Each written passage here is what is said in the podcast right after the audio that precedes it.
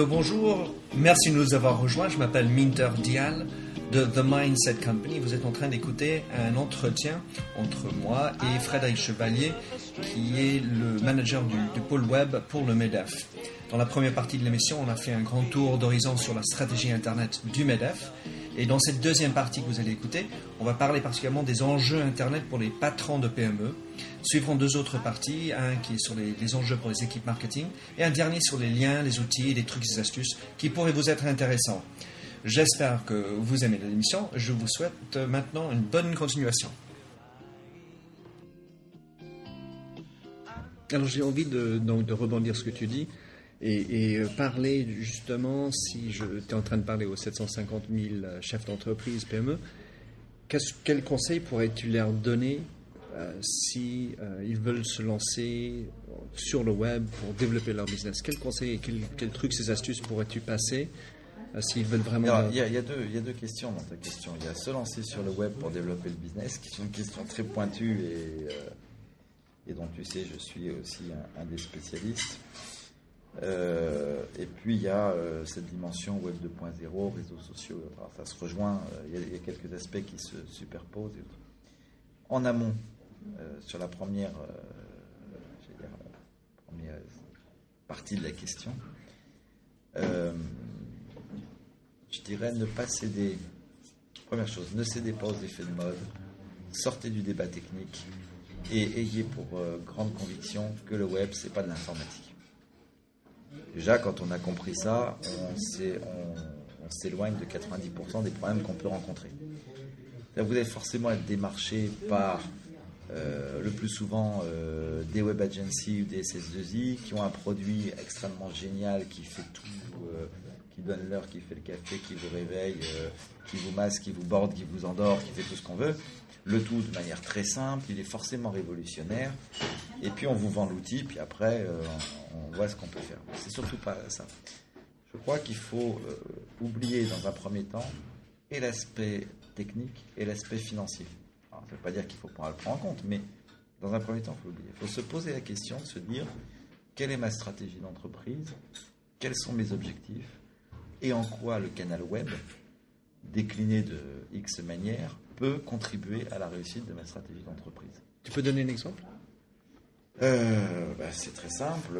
Quand on a une entreprise, on peut avoir besoin euh, soit d'accroître ses ventes, donc de rechercher véritablement euh, du chiffre d'affaires généré par le canal web. Donc là, on est plus sur des stratégies de e-commerce, ou indirectement, c'est-à-dire faire en sorte que le, le web contribue à créer du flux vers un point de vente avec des objectifs de vente qui doivent être en hausse de X%. Et donc, on va essayer de construire quelque chose pour, pour arriver à ces, par une méthode ou l'autre, à ces objectifs. Ça peut être autre chose, ça peut être accroître sa notoriété.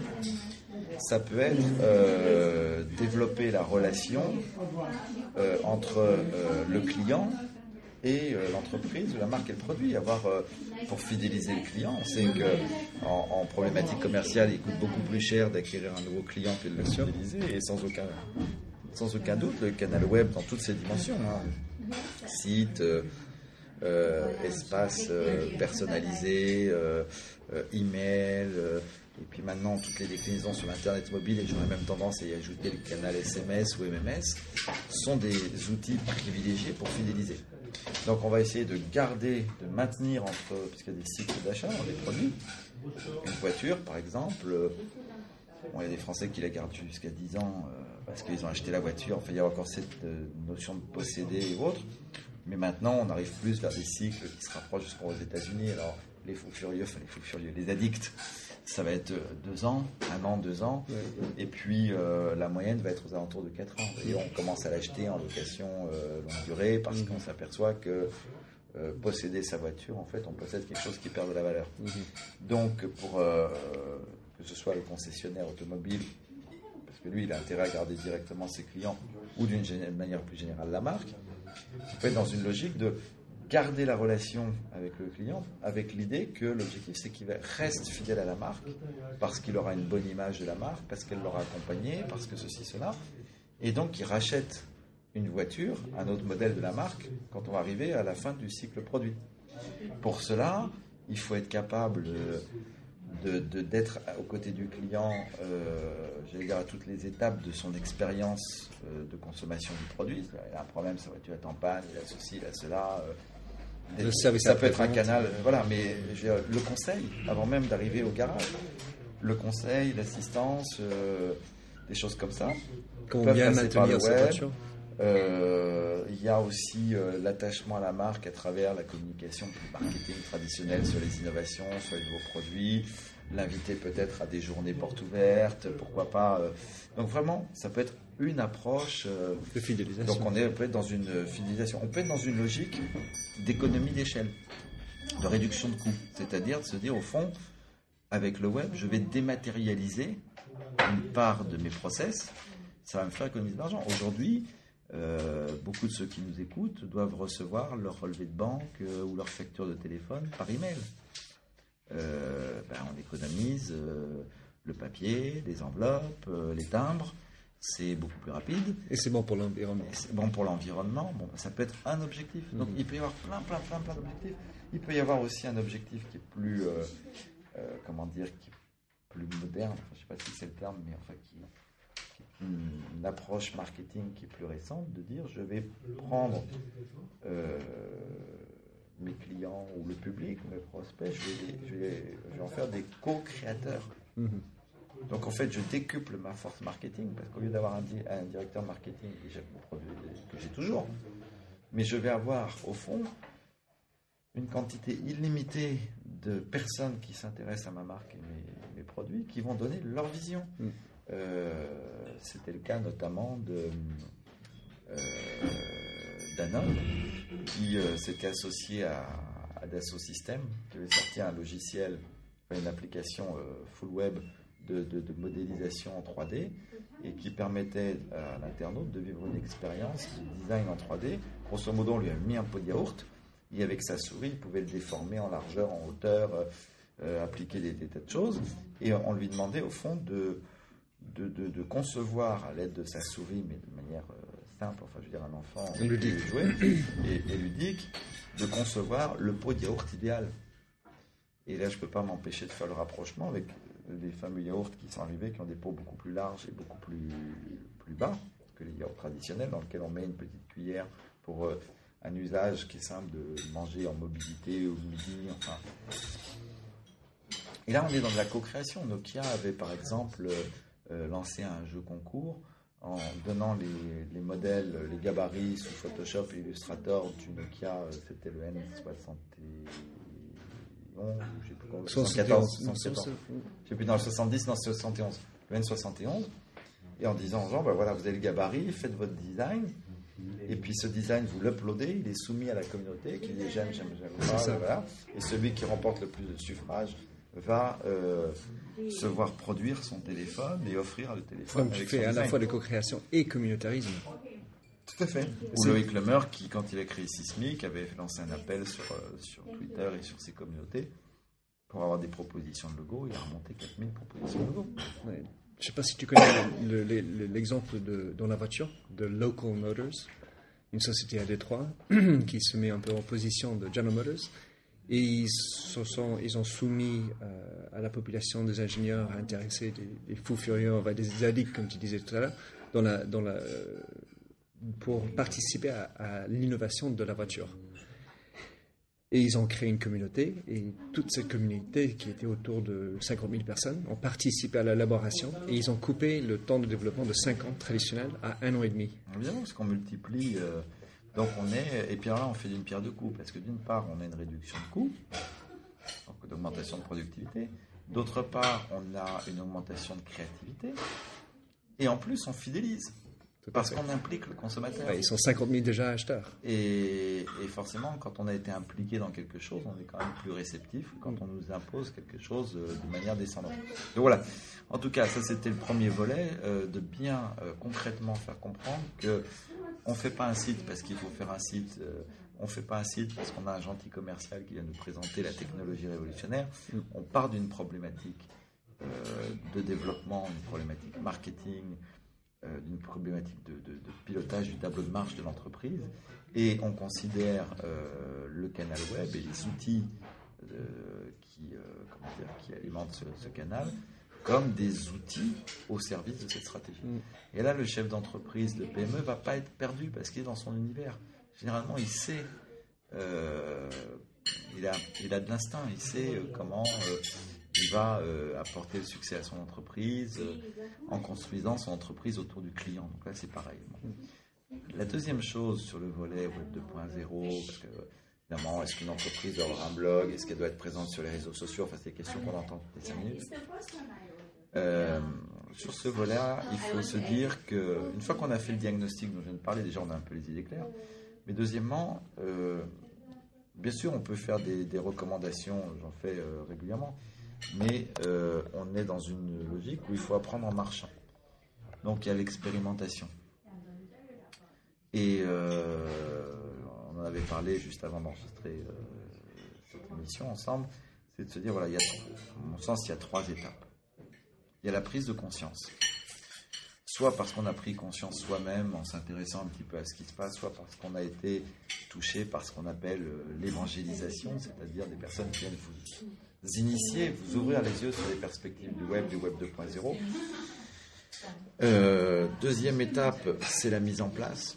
Et là, on est dans du laboratoire d'expérimentation, on ajuste, a des choses qui marchent, des choses qui ne marchent pas. Il faut juste euh, euh, avoir euh, je veux dire, la, capacité à, rebondir et à réagir.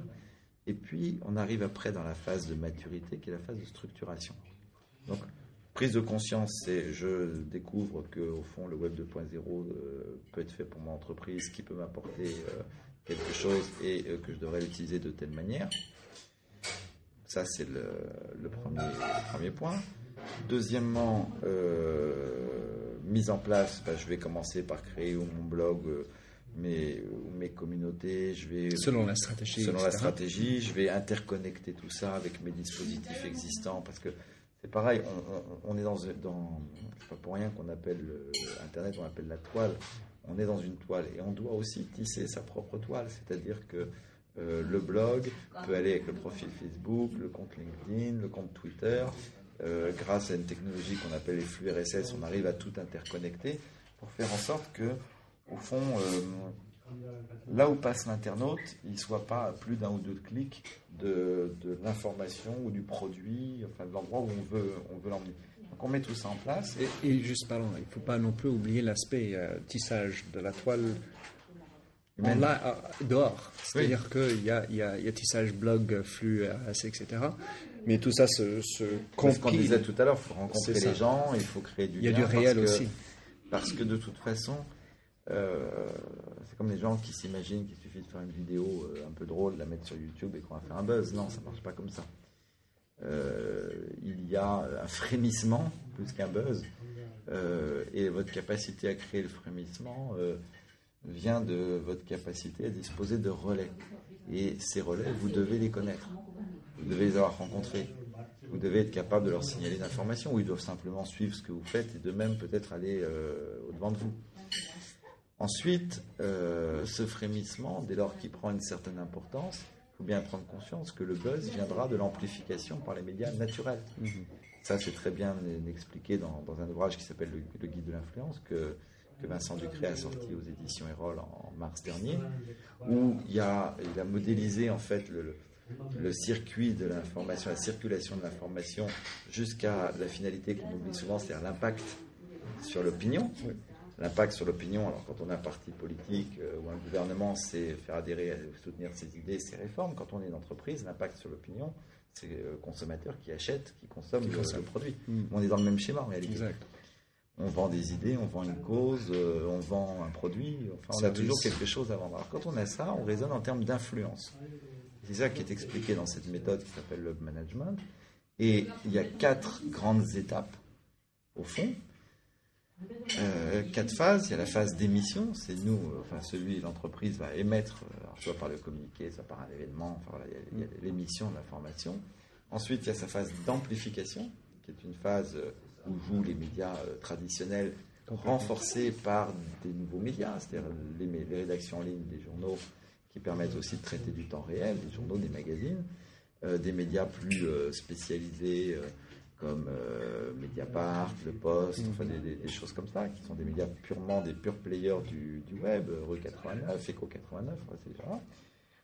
Puis, on a la zone participative et de débat, et après la zone d'impact sur l'opinion. Donc, ces quatre, ces quatre grandes phases dont il faut, dont il faut avoir conscience et de se dire voilà, il ne suffit pas d'émettre le message et puis d'attendre que ça se passe mais il va falloir pouvoir jouer sur les relais. Dans la zone participative, pour relancer le débat, c'est bien de connaître des, blogueurs, c'est bien de connaître des experts influents.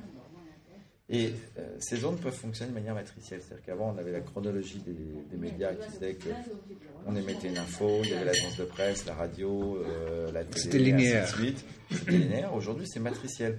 On peut très bien avoir dans l'univers du web une info qui sort, qui commence à rentrer en débat, qui commence à faire du bruit, soit parce qu'elle fait polémique, soit parce qu'elle est originale, soit parce qu'elle est décalée, soit parce que euh, soit parce qu'elle est, portée par une sorte de soutien, soit parce qu'elle est drôle. Euh, à partir du moment où ça dépasse un seuil critique de, c'est pour ça que j'appelle ça de frémissement plus que de, plus de buzz directement. Euh, là, du coup, on va avoir un ou deux médias qui vont commencer à s'y intéresser.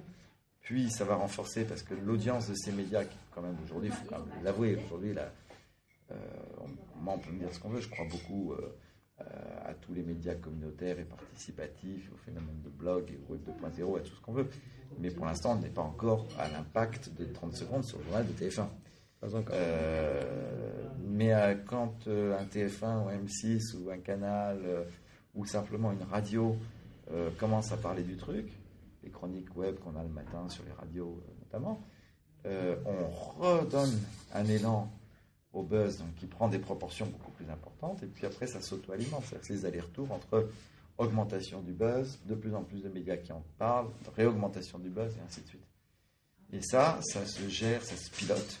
C'est ça cette notion de hub management, c'est gérer son influence sur le web euh, ça se pilote online et ça se pilote offline. Mhm. Dans la vie réelle, avec les, contacts qu'on peut avoir.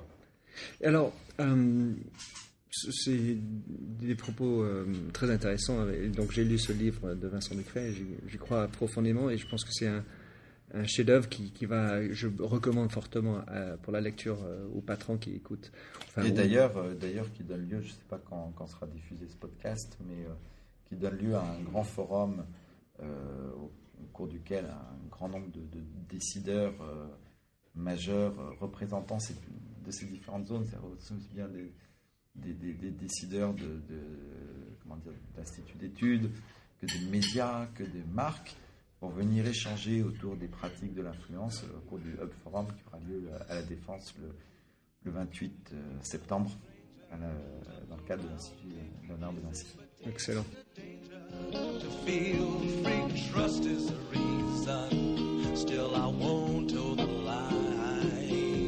Alors merci d'avoir écouté cette euh, deuxième partie de l'entretien entre moi-même, Minter Dial, et Frédéric Chevalier, qui est le responsable pôle web du MEDEF.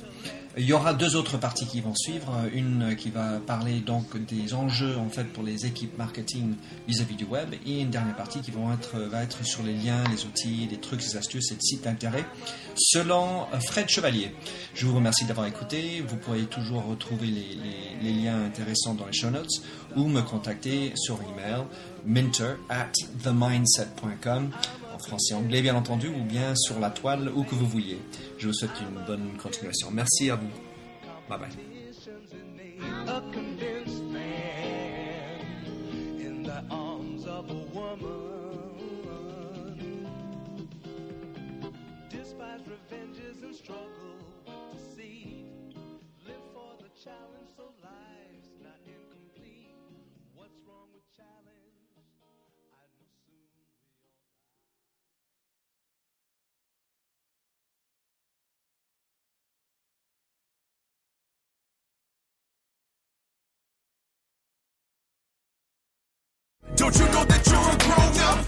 I'm a grown up. Me too. Yep, me too. But you know, these days being a grown up can really suck. Luckily, we're grown ups who grew up in the coolest generation. We had video arcades and also some of the best TV and movies ever made. We lived the origin of awesome consumer electronics. The list goes on and on. Yep, Generation X. Exactly. And we're Gen X grown up. Every week, the Gen X Grown Up podcast explores media, tech, toys, games, and more from both yesterday and today. Through the eyes of Generation Xers who absolutely love that stuff. You can find us on iTunes or wherever you get your podcasts. Or find us on our website, genxgrownup.com. All right, you think that was good enough? I, I hope so, man. I'm tired. Who listens to a promo on a podcast and then goes and listens to a different podcast? right. I, I, I've never done it. No. right.